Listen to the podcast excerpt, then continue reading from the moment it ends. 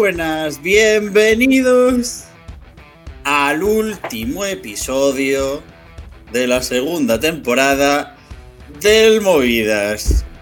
Eurovisión 2021 ya es parte del pasado. Miramos hacia Italia. Todavía no tenemos muy claro hacia dónde tenemos que mirar, también hay que ser sincero. Pero miramos hacia Italia y ya ponemos rumbo a 2022. Con paradita entre medios en la Torre Eiffel que hay que, que, hay que ver el Junior.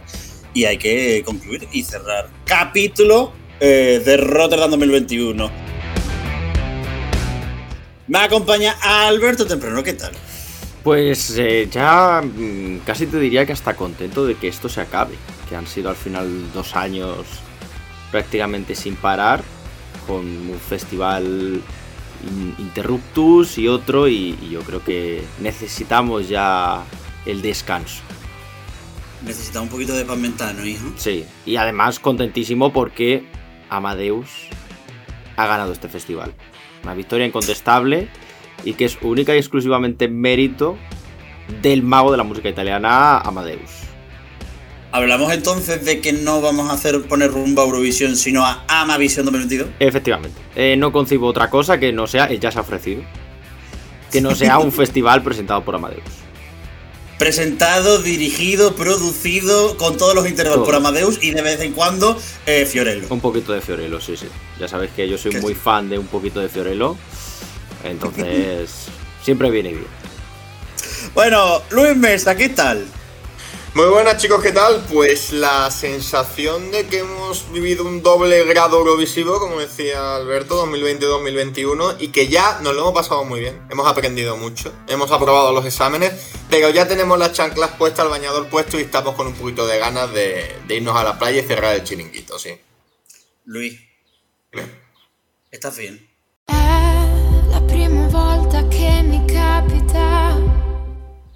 Yo, sí, sí, sí, lo que estoy es tremendamente cansado, no tengo ninguna gana de estar aquí. No, es broma, es broma, es broma, es broma, broma. Bueno, no, broma, broma, pero tú ya sabes que entre broma y broma, la verdad. Entre broma y broma, la Vamos a ver, Luis Mesa, ni que fueras ahora mismo Carlos Pecharromán. Que eso sí que no tiene ganas de estar aquí se alargado. Vamos a decirlo claro. Eh, es cierto. No, a ver, tiene una reunión a las 5 de la tarde con las ganas de estar en el podcast y, se tenía que reunir con ella, no pasa nada. Y no las ha encontrado, entonces ahí sigue esperando. Bueno, no está Carlos Pecharromán, como habéis podido intuir por la maravillosa indirecta que le he dedicado Luis Messi y Alberto Temprano. Dani Fernández. Hola, ¿qué tal? Muy buenas. ¿Cómo estás, Daniel, con tilde en la E? No, sin tilde. En el DNI no aparece el acento. Eh, bien, bien, un poco cansado, eh, no tanto como Luis, obviamente, pero con sensaciones un poco también contradictorias, ¿no? Eh, por un lado, triste porque, bueno, la, resaca y después de todo lo que ha pasado, que ha sido, bueno, pues un año o casi dos años de transición eh, complicados, eh, pues eh, luego viene un poco el síndrome post-eurovisivo, ¿no? y por otro lado, contento porque, bueno, han sido semanas de mucho desgaste, pero creo que las vamos a echar de menos y que han sido, bueno, pues semanas y una experiencia realmente bonita, distinta, pero bonita. Y la última incorporación del Movidas en esta temporada, ya el año que viene ya no te vale lo de niño nuevo, Álvaro Escalante. Hola, ¿qué tal? Muy buenas. Eh, yo estoy muy cansado, pero porque ayer me puse boca abajo, entonces no he dormido, no, todavía tengo alcohol en la sangre, así que me da mucha lástima que se haya acabado Eurovisión, porque eso al menos me, haría que la sangre brotara de, de otra forma. Pero Álvaro Escalante, es decir, eh, martes 25 de mayo, que hiciste un lunes 24. Si me junto con amigos que son desempleados y que trabajan por la noche, ¿qué hago? No, de verdad. Y yo, por desgracia, trabajo menos que el sastre de Tarzán, ¿qué hago?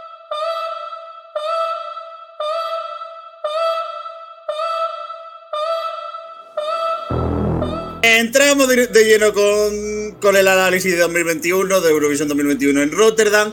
Lo hemos dividido por bloques. ¿Por qué? Porque está muy claro, está muy muy claro que hay 27 mil millones de análisis sucediéndose en este mismo momento, en los días pasados, en los días futuros. Y como empecemos a entrar palabra por palabra, puesto por puesto, no acabamos. Para eso tenéis un maravilloso directo que grabamos en su momento y que lo tenéis en Twitch. Si todavía sigue ahí, y lo que vamos a hacer un poco es el Battle Royale de diferentes topics que hay en torno al festival de este año. Alberto Temprano. Dígamelo. Tú querías que empezáramos y abriéramos esto por un bloque que me resultó muy, muy, muy concreto en la definición, que es el, el show. Sí, el show, como diría Luis Mesa. Eh, sí, no, eh, hablar un poquito. eh, la verdad es que yo estoy un poquito decepcionado con lo que han planteado los neerlandeses, especialmente en cuanto a técnica, en cuanto a ritmo. Ha sido un festival muy fallón, ha sido un festival lento, ha sido un festival con mucho pregrabado. Mm, A mí, a lo mejor tenía unas expectativas demasiado grandes, siendo el prestigio que tenía la televisión neerlandesa, y se me ha caído un poquito con todo el equipo. Mm, Yo tengo la sensación de que hemos tenido dos, eh, dos episodios distintos. Yo creo que una primera y segunda semifinal bastante lentas y bastante mejorables. Eh, porque creo que han entendido Eurovisión como un pack. Y a mí eso no me termina de gustar. De hecho, lo vivimos como eh, todas las piezas esas enlatadas de ex Eurovisivos. Se complementaba la de la primera semifinal con la de la segunda semifinal y con las actuaciones de la final. Y entiendo que Eurovisión tienes que entenderlo como departamentos estancos. Y esta gente no. Esta gente quería hacer un show de nueve horas quizá. Es decir, separando entre semifinales y final. Mucha pieza grabada, es verdad.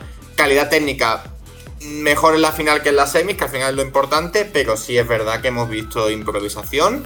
Y más en un show que está pensado de dos años. O sea, al igual que un artista le pides que durante, después de dos años traiga un buen producto, a la televisión también tienes que exigirle un poquito más. Yo no estoy de acuerdo con que, con que sea malo que se viera como un todo. Es decir, creo que está bien que, que lo planteen como las tres galas, como complemento las unas de las otras. El problema es que sí es cierto que tienes que tener un poco como esa versatilidad de coger y decir, bueno, la tercera gala, aunque es complementaria de las otras dos, y si las otras pero es posible que la entiendan. Las otras, pues sí que a lo mejor como el público al que va es mucho más nicho y es mucho más dedicado a, a, a la gente que lo sigue absolutamente todo, pues sí que está guay que sea completo, pero no lo veo como eso malo, tampoco, Luis. Eh, la sensación que tengo es esa. Y de hecho, además, creo que mm, cierto síndrome de echársete el tiempo encima. Porque de hecho, todos estos testimonios de ganadores, que quizá para mí es lo que más me ha sobrado, junto a la excesiva cantidad de piezas de Nikki Tutorial. Hello, guys, it's me, Nikki. Que, que está bien como sorpresa, como tal, pero todos los días, Hello, guys. una vez tras otra, Hello, guys. un clip más propio de YouTube que de Eurovisión tampoco me ha convencido mucho. Eh, lo que demuestra es que han tenido poco margen de maniobra. Sí es verdad que es complicado, pero si en un año que no puedes tener contacto con ganadores antiguos y con gente antigua porque hay restricciones de movilidad, no recurras a ello. Mm, si recurres a ello y se notan las carencias, no has trabajado bien con eso. Don't tell the gods. No! God, please, no! No! Yo estoy muy de acuerdo con Alberto Temprano, era algo que ya habíamos comentado sobre la marcha en algún directo. Eh, Las semis sí que fueron muy fallonas, es verdad que la final creo que fue algo más redonda seguramente y en las semifinales tuvo que aparecer eh, de forma pues eh, brillante Chantal Jansen, creo que si no la mejor, una de las mejores presentadoras que ha tenido el festival en los últimos años y, y de largo. Eh, quiero entender el contexto como, como respuesta a las piezas enlatadas o al número de excesivo, a mi gusto, de piezas enlatadas. Y seguramente ese, medley o mm, de, de ex eurovisivos que habría sido en directo y habría sido maravilloso porque se lo saben hacer muy bien los neerlandeses pero creo que a todo también le ha faltado un poco de, de orden, se les habrá hecho largo, quiero, quiero entenderlo, ¿eh? Eh, pero sí, estoy decepcionado seguramente por, por las expectativas que me había formado alrededor de la tradición y un poco pues eh, la cuna televisiva que es eh, los Países Bajos, ¿no? La televisión neerlandesa, ¿no? Que ah, seguramente muchos nos agarrábamos a ello para ver un espectáculo distinto y ha sido tan distinto que, que por ser diferente a veces eh, no deja de ser bueno, pero a veces tampoco eh, llega al- a los estándares, ¿no? Al, al nivel que esperábamos. Os abro, os abro un melón. Eh, es el primer año de los últimos cinco, si no me equivoco, sin producción sueca directa en el festival. Eh, estábamos acostumbrados al ritmo sueco y quizá por eso nos ha sonado un poco raro. Sí. Sí, yo, yo, yo lo veo súper yo lo veo súper directo. Es verdad que hace un festival que ha tenido un poco el punto ese sueco de, de vivir de, de rollitos nostálgicos, clichés, que ha tenido ese punto, pero porque los neerlandeses son así horteras. Eh, pero es verdad que, que en los puntos que en los puntos se notaba mucho que, que no era exactamente lo mismo que planteaban en la, en las producciones suecas. Lo que sí que me ha resultado mucho chocante era que la, la votación se me pasó así. Plan, súper rápido. Y la verdad, he hecho un poco más de. mm, En falta un pelín más de poder disfrutar de los votos. Fue, es un- que fue una hora de votaciones, ¿eh? en la parte de la votación del jurado, a mí se me pasaba súper 40 rápido. minutos del jurado y 15 de, de televoto. Pero el Bueno. jurado desde que está planteado así es verdad que es más rápido porque ya no das 3, ni das 2, no das 10 Sí. puntos, das Ta- 1 y tampoco- venga, y ya Que, está que. Martin, que Martin ha dejado la puerta abierta a eso, ¿eh?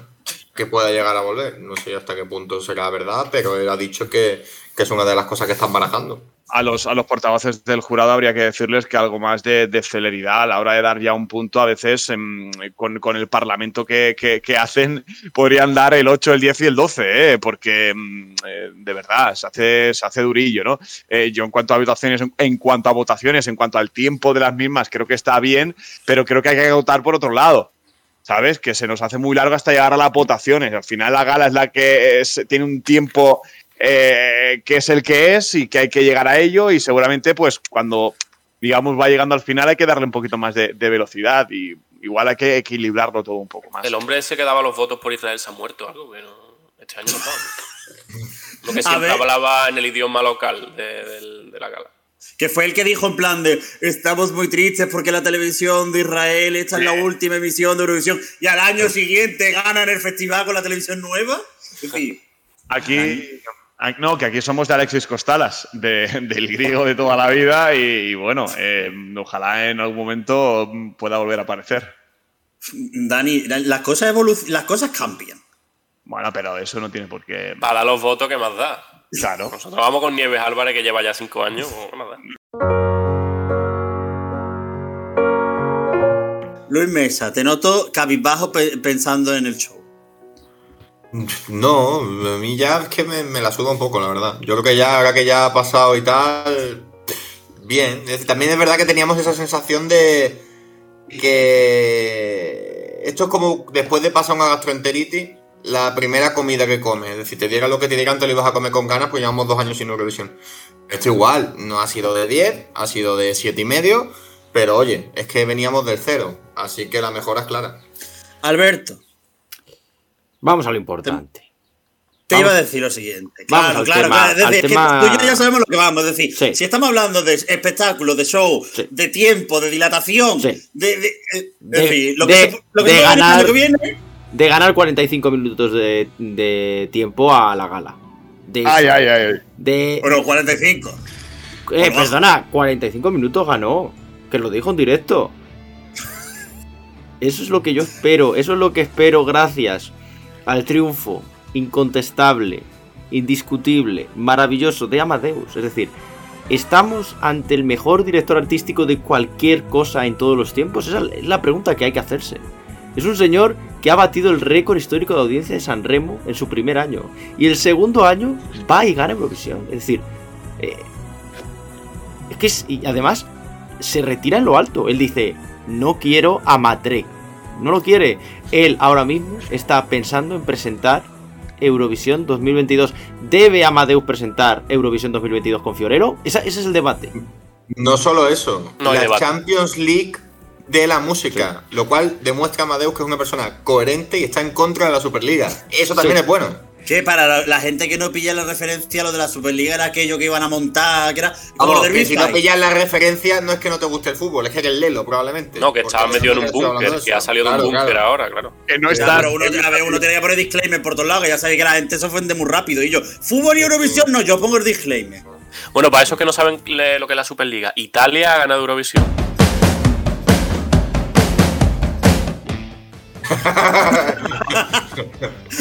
Franco, Franco ha muerto. Sí, sí. Hombre, y además... El Mudo Vázquez se ha ido del Sevilla, que es más triste. Eso no le interesa a nadie. Ah, Lo que le interesa a la gente, lo que le interesa a la gente es saber si la RAI va a montar un festival como el del 91, así rancio, el que queremos, que planten una orquesta en todo el medio. Pero, pero en todo el medio del estadio, ahí, sin venir a cuento. Y que no la usen, que solo la tengan ahí, en plan, no nos deja la EBU usarla, pero nosotros la ponemos. Eh, Luis Mesa, eh, una pregunta. ¿Tienes a mano la lista de, de ciudades que han dicho que les gustaría albergar Eurovisión? Sí, os la voy diciendo. Eh, empezamos, que ayer es curioso porque pasó exactamente igual con la de Países Bajos. Eh, el primer señor que lo dijo eh, fue el alcalde de Pésaro, que bueno, dijo él, pues yo, yo me ofrezco y, y después, 10 minutos después, la alcaldesa de Roma dijo, oye, pues yo también. Entonces ya el de Pésaro como que se quedó un poco con el culo al aire. Y junto a Roma y Pésaro tenemos a Bolonia, tenemos a Florencia, Milán, Reggio Emilia, Rimini y Turín. Eh, ya sabemos que fue la RAI la que dejó caer que en 2017, cuando Francesco Gavani parecía que iba a ganar y se acabó deshinchando, lo tenían todo más o menos preparado para eh, marchar a, a Turín, ya que allí eh, tienen el, el recinto más amplio que pueden ofrecer y, y de momento pues parece que es la opción más clara, aunque si Roma entra fuerte, fuerte en la ecuación igual la cosa cambia. Y también se ha ofrecido San Remo, pero bueno, se ha ofrecido San Remo yo creo que para el meme, porque... Bueno, Eh, eh, no, no, no, no. ¿Tú te eh, imaginas eh. ese festival de Eurovisión en San Remo? Pero, sí, pero sin público, ¿eh? Que pongan los globos esos que pusieron. Eh, es, que, el es que yo creo El que, globo que- que se le debe una al Ariston. Es decir, eh, eh, no se pudo hacer en su día en, en el Ariston. Eh, Pero- entonces se le debe una, hombre. Pero, Claro, pero- es que es imposible, 1300 personas. De sobra, Ya, ya, de- me sobran, me sobran 1200. Me sobran es decir- 1200. Es decir, con Amadeus y su mujer en el público me vale. No necesito más. Es decir, yo me imagino, si ya hubo, si ya hay patada normalmente por la entrada, si Eurovisión se celebrara en, en el Ariston, eh, es decir, habría cuchilladas. Claro. Pero también os digo una cosa, si queremos algo rococó, ojo a que Verona ha presentado la arena de Verona. Esto abre la posibilidad a que Eurovisión 2023, cuando gane España, se haga en Santiponce. Yo lo veo. Santiponce 2023. Itálica no, 2023. Itálica. Yo veo otra opción y es que en mi- la- el intervalo sea Coito y Laura, la de Verona, reencontrándose en el centro. Que a Dani Por Fernández se le favor. ilusión. Por favor. Sí, pero que Laura sería la primera vez en toda su vida que pisaría una final de Eurovisión. No para competir, porque esa señora nunca va a llegar a una final de Eurovisión. Pero bueno, por lo menos le haría ilusión, yo creo. Es decir, estaría bonito. Incluso Eh, podría ser la primera vez que cantara. No, porque ya haya cantado. Bueno, no, cantar no. No, cantado. a seca, por eso digo. Dejar ya de decir barbaridades, por favor. Eso, vamos a Dani centrar. Fer- No, va- vamos a centrar el debate. Ahora mismo. si Amadeus presenta el Festival de Eurovisión, ¿estamos ante el mejor presentador de la historia de Eurovisión? O sea, si- sin ver Eurovisión, no nos hace falta saberlo. Es que yo creo que sin haberlo presentado ya, ya lo es. Sí. Además es que. Yo- yo- yo Imaginaos ese debate señor ahí. allí hablando en italiano, eh, haciendo chistes con Fiorello, con dos pelucas. Y las señoras Venga. secas no entendiendo lo que ven. Y que entre Ibrahimovic, y que entre Claro. Laura Pausini. Inventándose parones de publicidad que no existen. ¿Pero tú te crees que las señoras checas entienden algo de lo que sucede en Eurovisión ahora mismo? Sí, esa es mi, mi reflexión de ahora. Es decir, una señora checa que no ha vivido lo de Lordi no sabe quién es Lordi. Una señora checa de 800 años que viva en Praga. No, ¿Sabes? el tema, el tema está en que no enloquezca también Martin Osterdahl, ¿no? Que es el que le tiene que dar el guion, las pausas y tal, y que Nada. todo lo eche por tierra Amadeus. Nada, nada, no, nada de guion de Martin Osterdahl, nada. Lo hace todo Amadeus. Eh, Es que, eh, la es tarde que de antes. Vosotros pensáis una cosa. Esto es la peor pesadilla de Christian Bjorkman. Es decir, Christian Bjorkman quería retirarse con la séptima de Suecia y se va en un festival que ha ganado Italia. Que eso es, es decir, porque no tiene que tocarlo nada, pero sería, es decir, es todo lo contrario de lo que sería un festival organizado por, nada. por Tito, No, por Tito La peor pesadilla hubiese sido que, hubiese ganado la ruta del bacalao ucraniana. Hubiese que otra vez a Kiev poniendo, poniendo escudos, escudos contra bombas, ¿eh? Eh, Allí echando la tarde. Eso hubiese sido la pesadilla. Es que pensad No, una pesadilla- cosa, eh, Amadeus tiene un 100% de efectividad ganando Eurovisión. 100%, eh, ha ido una vez, ha ganado. Y se retira en lo alto diciendo, La- arriba. la pesadilla de Jesucristo habría sido que ganara efectivamente Ucrania, porque entonces habría tenido que verse obligado a echarle un cable a los ucranianos, como ya sucedió en claro. su día. Yo creo que lo de Italia podría ser otra maravillosa pesadilla y no me bajáis de ese carro. Yo lo siento Y os mucho. digo otra cosa, os digo otra cosa. Eh, los italianos tienen una hoja de ruta, ¿vale? Y cuando el 19 de diciembre eh, Francia organiza el Junior, con vistas al Sena, a la Torre Eiffel, repartiendo quesos allí, cantando la marsellesa con flautas dulces, se les va a poner, se les va a poner el nabo como el cerrojo de un penal. Y lo de Italia va a ser, vamos, es que va a ser mm, tremebundo. Que Yo va a quería- ser demasiado. Yo quería abrir también otro melón al respecto, es decir, Amadeus le ha ganado la batalla a Rocito. Eh, yo es una cosa que está en el, en el orden del día, según ha pasado nuestro maravilloso subdirector Alberto Temprano. A mí me encanta, me encanta que ya es Amadeus. Maneskin no ha No, estado en no, Eurovisión. Maneskin no, No, no, no no. nos importa ahora mismo. Es decir, eh, Eh. quien ha ganado el festival es Amadeus. Es decir, termina Eurovisión, no sé si habéis visto la retransmisión italiana, cuando empiezan ahí a celebrar, "Eh, hemos ganado. Y Cri- Cristiano, el que se parece a Cruella de Vil, dice, y gracias a quien ha hecho posible esta victoria, Amadeus. O sea, él mismo reconoce que los Moneskin dan igual, que importante es Amadeus. Que a nosotros nos quedan muy bien los Moneskin, es decir, está todo muy bien, es decir, no, no entendemos las polémicas de mierda de cientos medios que luego se han retractado y han borrado tweets. Eso a nosotros nos parece feo, pero nosotros tenemos que admitir que lo, es decir, lo importante de todo esto es que Amadeo ha Claro, ganado. es que tú Ama- imagínate. Amadeo y por extensión Fiorello, que es su esposo cónyuge eh, televisivo. Y ya cierro esto. Es que tú imagínate esos medios que han estado dos años criticando a Amadeus y la de noticias que han tenido que borrar. Porque no pueden reconocer lo que es evidente. Amadeus es el mejor director artístico de la historia de la música a nivel mundial. Y para cerrar, si Amadeus dirige Eurovisión, preparen los test de drogas. Ahora sí. Eh, a lo que iba con el tema de lo de Rocito, que le ganó Luis Mesa, yo lo siento, te tengo que dar el pésame. Écoutez-moi.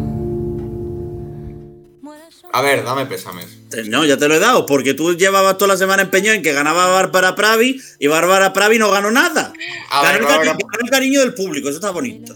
Bárbara Pravi ganó el honor de, de reunir toda la telegenia de Europa durante tres minutos, eh, de ganar mi y de, eh, y de estar muy cerca de la victoria. Lo hemos hablado muchas veces. En un festival regular hubiese ganado. Lo que pasa es que había un torbellino, que eran los Moneskin, y, y ganaron. Y ya está, no pasa nada. Además, eh, fui lo suficientemente precavido, no como un determinado señor con John Ludwig, y yo invertí dinero en Bárbara Pravi y otro poco para recuperar en Moneskin. Entonces no he perdido dinero. He pagado el wifi de este mes con lo que he ganado con Eurovisión. Felicidades, pero no hacía falta que metieras la, la puya. Yo, básicamente, porque estoy muy de acuerdo con lo, que, con lo que has dicho. Creo que en otra edición Bárbara Pravi habría ganado el festival y ha estado muy cerca. Entonces, eh, en- bueno, eh, a veces no se trata ganar o no ganar, es que ganar gana uno y pierden 38. Entonces, eh, ha estado muy cerca y ha estado a tiro de piedra. Entonces, bueno, no ha podido ser, pero mm, creo que no se le puede reprochar nada. Una cosa, decir, ¿quién perdió más dinero? ¿Dani Fernández con lo de John Ludwig? ¿Luis Mesa con lo de Bárbara Pravi? ¿O Destiny Cuchi Cuchi con lo de los anuncios? Sin Ahora- duda alguna, ahora sin duda alguna yo en la pre-party.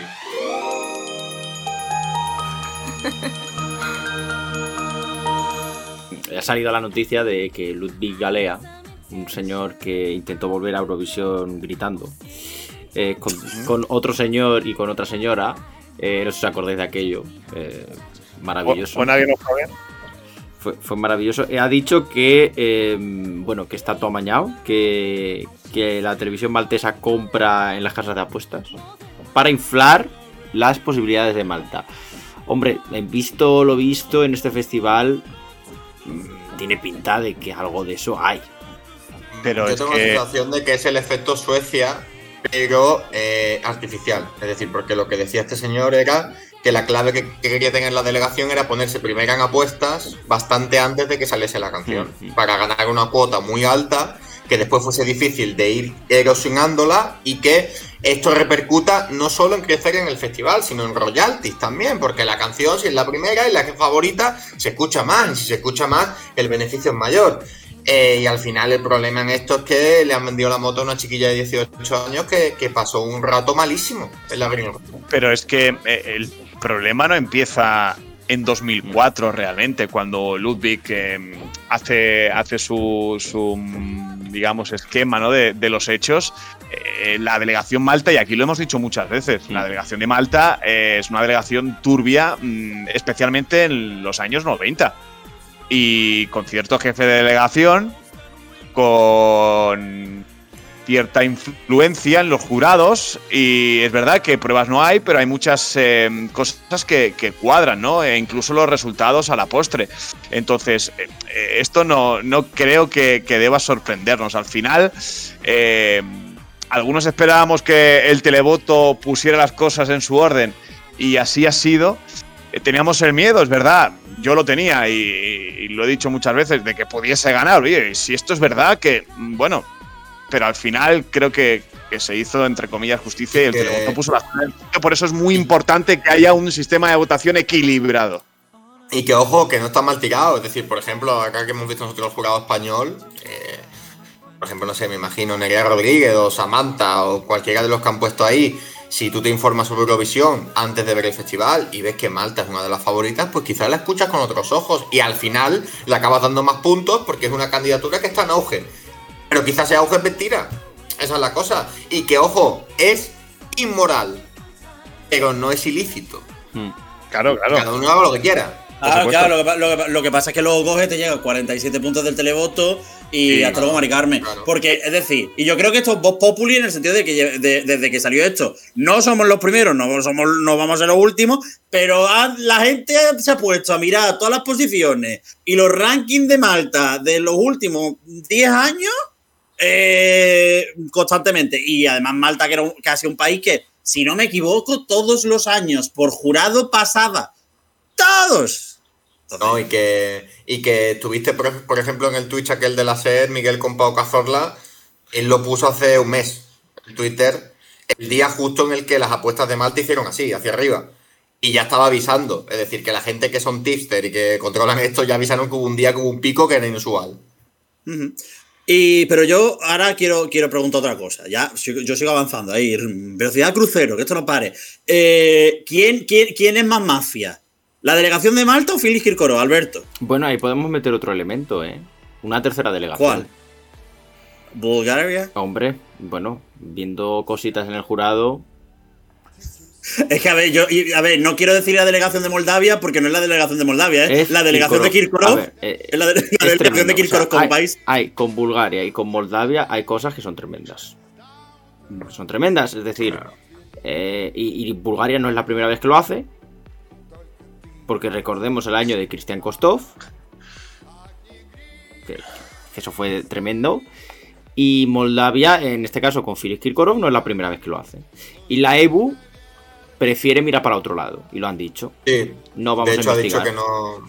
No vamos No a investigar investigar, no vamos a investigar que, que Moldavia consiga 8 12 en el televoto de forma inexplicable. No vamos a investigar que países como Grecia en la semifinal obtengan unos jurados eh, de 12, de llevarse 12 puntos, y en la final de repente pasen al puesto 21 22, en esos jurados que les habían dado el 12. Pues hay cosas que. Y además es que es eso, son candidaturas, tanto Moldavia como Grecia, que van arropadas por los mismos señores. Yo Esto- nada más que os digo, os digo una cosa. eh, estamos en un festival donde teóricamente el jurado profesional debería ser el contrapunto al televoto y es el televoto el que está salvando el festival. Da, muy- da mucho que hablar. Porque hay que abolirlo, ya lo dije yo en el último directo. No, Álvaro, lo que hay que Álvaro- buscar- Álvaro Escalante, Dani, perdona. Álvaro Escalante, de aquí a que acabe, de, de aquí al año que, al festival del año que viene, tu, tu máxima va a ser abolir el jurado. Sí. Yo propondría una cosa. eh, yo eh, lo hablaba el otro día con Gemma, que es cambiar el sistema de votación y poner 34% televoto, 33% sala estampa y 33% comisión musical, que sea Amadeus, votando lo que le salga del cipote. Y el premio Team. Claro. Team también hay que ponerlo. El premio Team. Hombre, a- que se viene, que se viene Team como sponsor único de Eurovisión, se sabe. Mm. Sí, Sí, sí. Y eso me parecería maravilloso. Lo que pasa, Alberto, una pregunta, lo de la sala Sí. estampa. La, la sala Em, estampa, pues, ¿por qué no? La sala eh, estampa. La sala estampa. Como, como tengamos la sala estampa Claro. que tenemos, amigos. no, pues, el bueno. resultado sería. la- la americana de, la No, americana de los Wii Wii, no, que no, con los no, nombres, no, que Luis dijo Mesa, ya Dani. Luis Mesa, tú estás confundiéndote. Eso no es la sala estampa. La sala estampa es eh, Polonia llevándose todos los puntos. Esa es la sala estampa. La sala estampa es la que, la que yo monte con el Photoshop. Ese es mi, mi plan para cambiar el sistema de votación de Eurovisión. Por cierto, un asunto quiero romper de raíz, Dani. eh, me escuchas, ¿no? Eh, te traigo una mala noticia. Eh, no fue de casualidad. He de decirte que el sábado eh, fue en toda la historia de Estonia la final de Eurovisión menos vista de la historia. Eh, apenas 150.000 personas la vieron. y la semifinal, eh, la semifinal apenas cazó un 11% de audiencia. ¿Qué, Apenas 132.000 ¿Qué- qué personas datos confiaron en tu clasificación. qué datos estás viendo tú? Que no. Eh, así que Sí. Eh, Luis Mesa Cabello, la final de esto, en la final no te de crees, Estonia. no, no, no te crees, no, no te crees a Uruguay, no eh, te la crees. No, eh, en la final de Estonia hizo un 45,3% de audiencia. Y Estoy la- hablando de la final de Eurovisión, amigo. Así Sí, que la final de Eurovisión hizo un 45,3% de audiencia. Sí, ¿no? Estonia, lowest audience to date for a Eurovision Grand Final on Sí. ETV. Pero 45,3% de audiencia. 11,2. Bueno.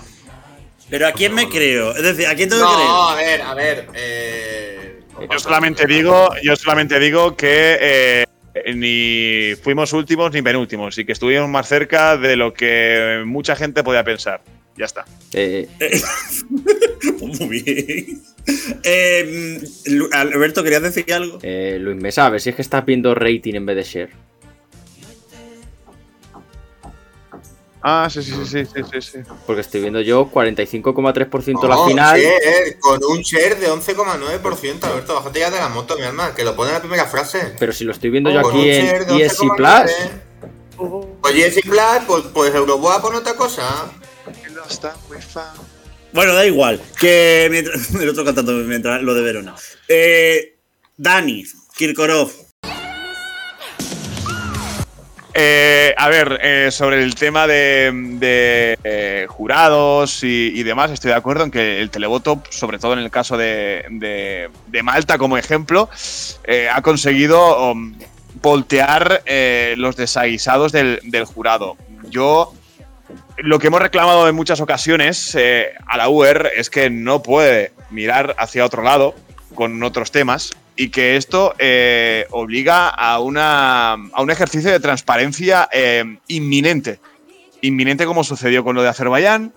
Y creo que para la credibilidad del acontecimiento, para la gente, para la audiencia, para los que están fuera de esta galaxia, de esta órbita, es imprescindible que se le dé una vuelta de tuerca a eso porque la credibilidad está en jaque y si queremos seguir creyéndonos que esto va en serio y que no hay tejemanejes para ir rompiendo clichés y falsedades y todas esas cosas y esas cuñadeces que estamos ca- cansados de escuchar eh, en, en la previa y sobre todo en el post, eh, la UR, a la cual seguramente esto le da absolutamente igual, eh, tiene, que, tiene que ponerse manos a la obra y, y haría un buen ejercicio Martin Osterdahl en, en- en su primera etapa, ¿no? En sus primeros años como máximo responsable.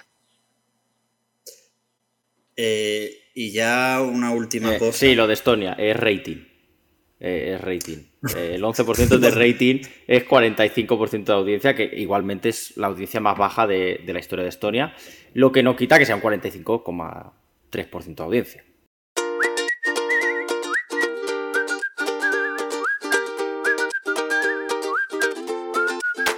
¿Y qué hacemos con los cuatro jinetes del apocalipsis?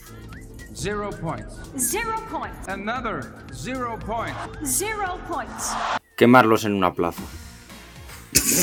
Pero no a ellos, porque ellos al final, pues bueno, pues...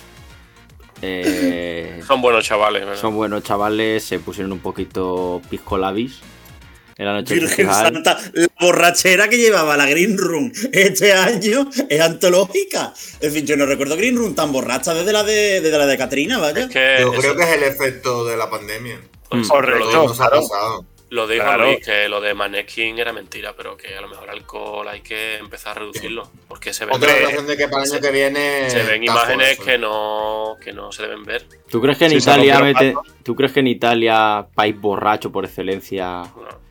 Quitan el alcohol? Amadeus Yo- entregándole botellas de vino. A Yo todos. tengo la sensación de que se hará lo que diga la UE. De hecho, con Italia se hará lo que diga la UE. Y si se quiere subir a las barbas, le bajarán las barbas y se las cortarán. Aquí esto no tiene nada que ver Italia.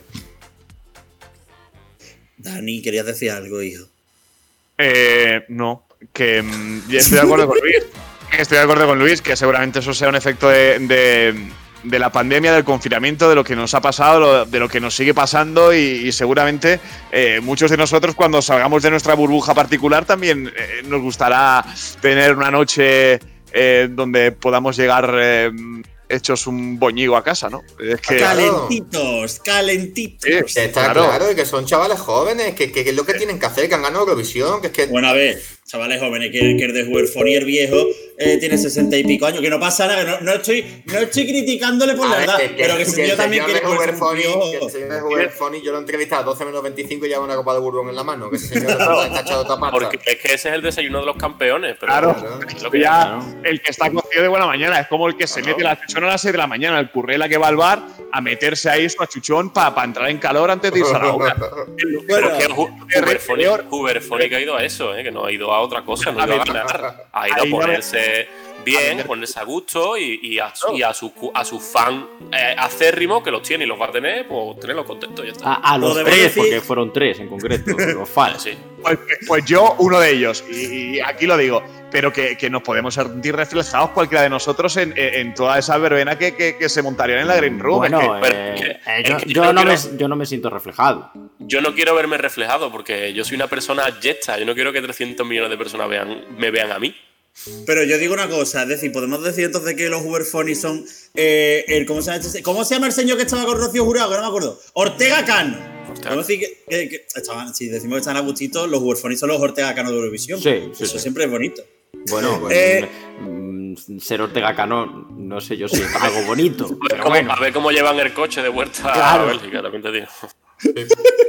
Eh, el señor director de este programa, eh, su top 3, el primero se llevó un doble cero, la segunda se quedó última en semifinales y el tercero un cero del televoto en su semifinal. Buenas tardes, ya podéis Claro, eh, insultarme de aquí. Moguelao, eh, ¿te das cuenta de que tus dos favoritas de la historia del festival son dos ceros absolutos? Es verdad. no, Sí, no, sí, no, sí, no, sí, no. hombre, no. ¿Qué? No. sí. eh, Te digo más, te digo más. La de la Sister es doble cero, porque eran dos. claro, igual. da igual. Bueno, que, que yo creo que tampoco afecta mucho. mu- No hay mucho más debate que hacer porque hemos hablado largo y tendido. Hay directos en el Twitch para dar y regalar. Y además, si estás escuchando esto, probablemente ya hemos hecho el directo No, ya lo hemos en hecho. el cual. Que ya lo hemos hecho, que en el que analizamos un poco qué es lo que haríamos nosotros con España. El- Diagnóstico. Propongo ponerle eh, debate de Estado de la Nación. Por supuesto. Me, me gusta. Propuestas me de gusta, tabla. sí, sí, sí, sí. Y, ade- y además, si queda bien el debate, si queda bien el debate, hasta aparecerá en Spotify. de- En plan, en modo resumen. De hecho, si queda bien. de si hecho, fíjate las cosas, Luis Mesa, que es que eh, ya le habíamos puesto ese título. Es decir, porque esto Claro. fue, claro, fue el miércoles, cuando hicimos el, Claro, y, el no, programa. Y este programa, este programa sale después, entonces, mm, bueno, Claro.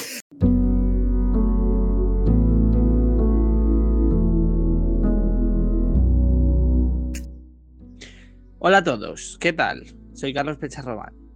Eh, como habéis podido observar, no he podido estar en este podcast, cosa que me ha dado bastante rabia porque era el cierre de temporada y yo me quería despedir, al igual que el resto de mis compañeros, de todos nuestros eh, oyentes del podcast, eh, para agradecerles, eh, pues eso, que se sumen cada vez que, que publicamos un nuevo episodio del Movidas a, a esta locura que, que nació hace ya va a ser dos años y que y de la que estoy encantado de participar.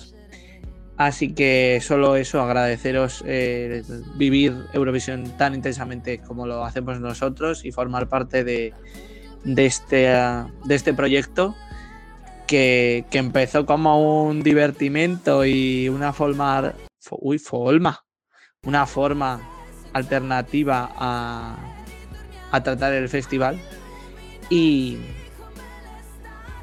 y se ha convertido pues en, en un proyectazo, no un medio fan, que supongo que, que es una concepción que ya ha salido, eh, en la que nos gusta pues eso, eh, conversar acerca de, de lo que tanto nos mola que es Eurovisión y que para mí ha sido un año espectacular. Lo he pasado en grande, hemos vivido un montón de emociones y, y aunque es verdad que necesitamos un descanso porque ha sido un- una temporada frenética, eh, quieras que no, estoy deseando iniciar la tercera temporada que con el colofón final que va a ser eh, Eurovisión en Italia, mm, con la RAI al mando, eh, va a ser para tanto para bien como para no también algo espectacular. Así que que eso, un abrazo a todos y, y nos vemos a la vuelta. Chao. Que, que cerramos temporada, que ya está, este, lo que decía Alberto al principio, estamos muy cansados, estamos ya muy quemados. Creo que dos se ha, no- años creo que se ha notado en este programa. Sí. Este programa, este mira, digo, si este programa Este- lo, has lo has escuchado y, y- y lo, y- ¿cómo decirlo? Y has podido sail through it, ha sido un gran trabajo de edición. Si no, mal. Este Álvaro. programa es una poca vergüenza. Ya está.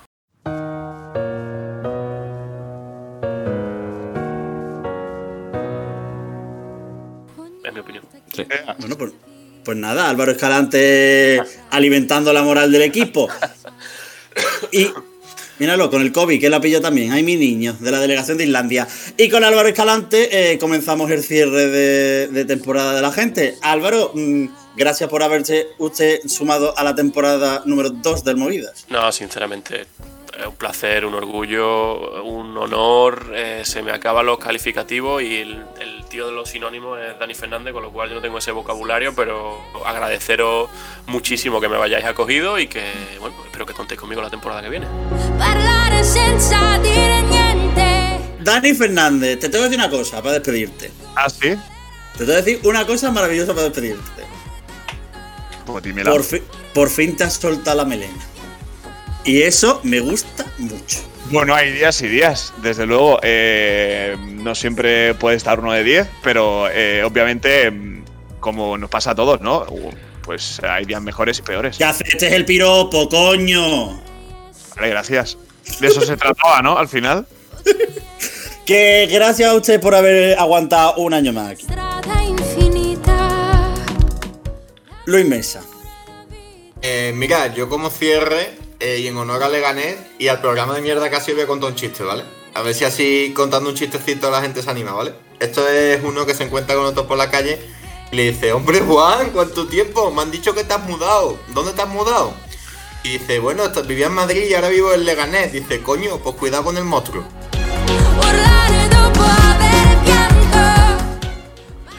Alberto Temprano, por favor, salva de esto en el cierre. Bueno, eh, ha sido un placer haber estado en mi último programa en el Movidas. Eh,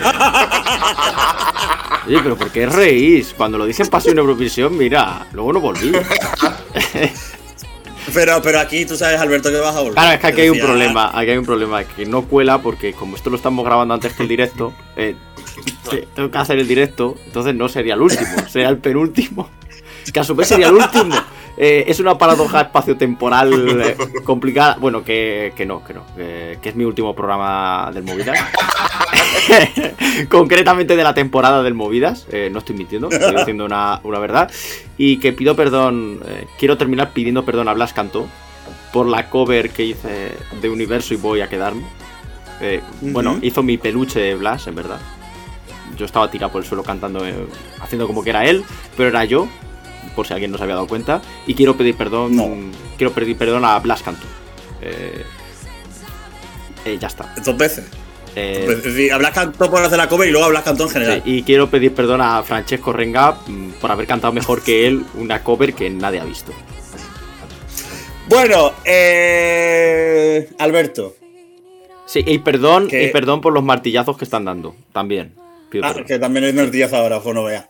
Alberto Temprano, además, es la persona que ha elegido la canción con la que vamos a cerrar la temporada. Eh, que si puedes decir rápidamente cuál es y por qué Sí, la hemos elegido, eh, y ya cierro yo. Sí, eh, he elegido una canción eh, mágica, una canción magistral, de una persona que ha protagonizado muchos grandes momentos esta temporada. Un héroe, un mito de la música que participó en el Festival de San Remo del año 95. Y es que estoy hablando de Rosario Fiorero. Pues con ese dato, yo, señoras y señores, ladies and gentlemen, Que te das cuenta que además la canción se llama Finalmente tú, eh, que es como, Claro. bueno, finalmente ha ganado Italia. Sí, sí. y, final- y finalmente cierro yo, que ya, que ya toca, que, so- que estamos grabando y son las la, las 6 menos, menos 9 y hay que irse ya. Que, señoras y señores, ladies and gentlemen, ha sido un auténtico placer la segunda temporada de Movidas. Que mm, pensamos que íbamos a acabar bien, pero no íbamos a acabar tan bien como hemos acabado. Y solo decir dos cosas. La primera, que, que eso, que agradecerle a, a todo el equipo haberlo hecho posible durante todos estos meses y que cerramos las puertas de la casa de los memes, pero que bueno, septiembre está a la vuelta de la esquina y las llaves las tengo en el bolsillo. Así que de parte del servidor de Miguel Eras, adiós. Y que, que pase Rosario Fiorello. Pa, pa, para, pa. Lo coloco.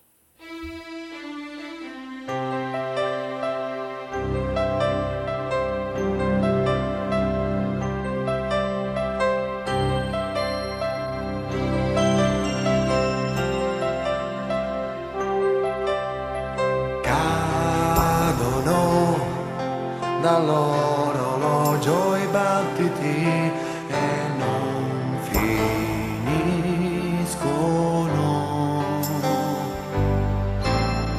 Mi dividono da quegli immensi attimi rinchiusi nelle braccia tue.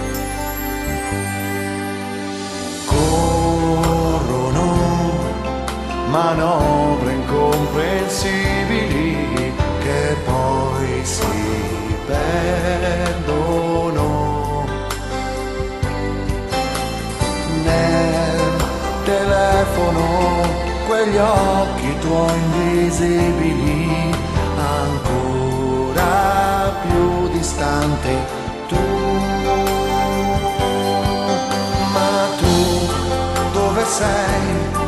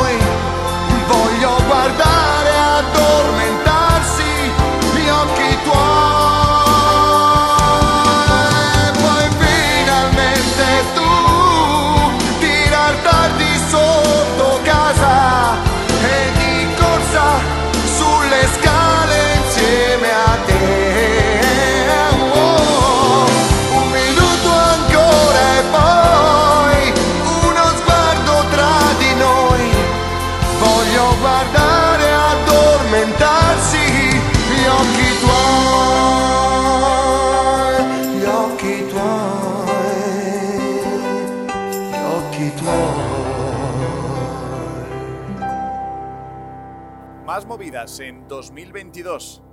Bueno, y en el Junior.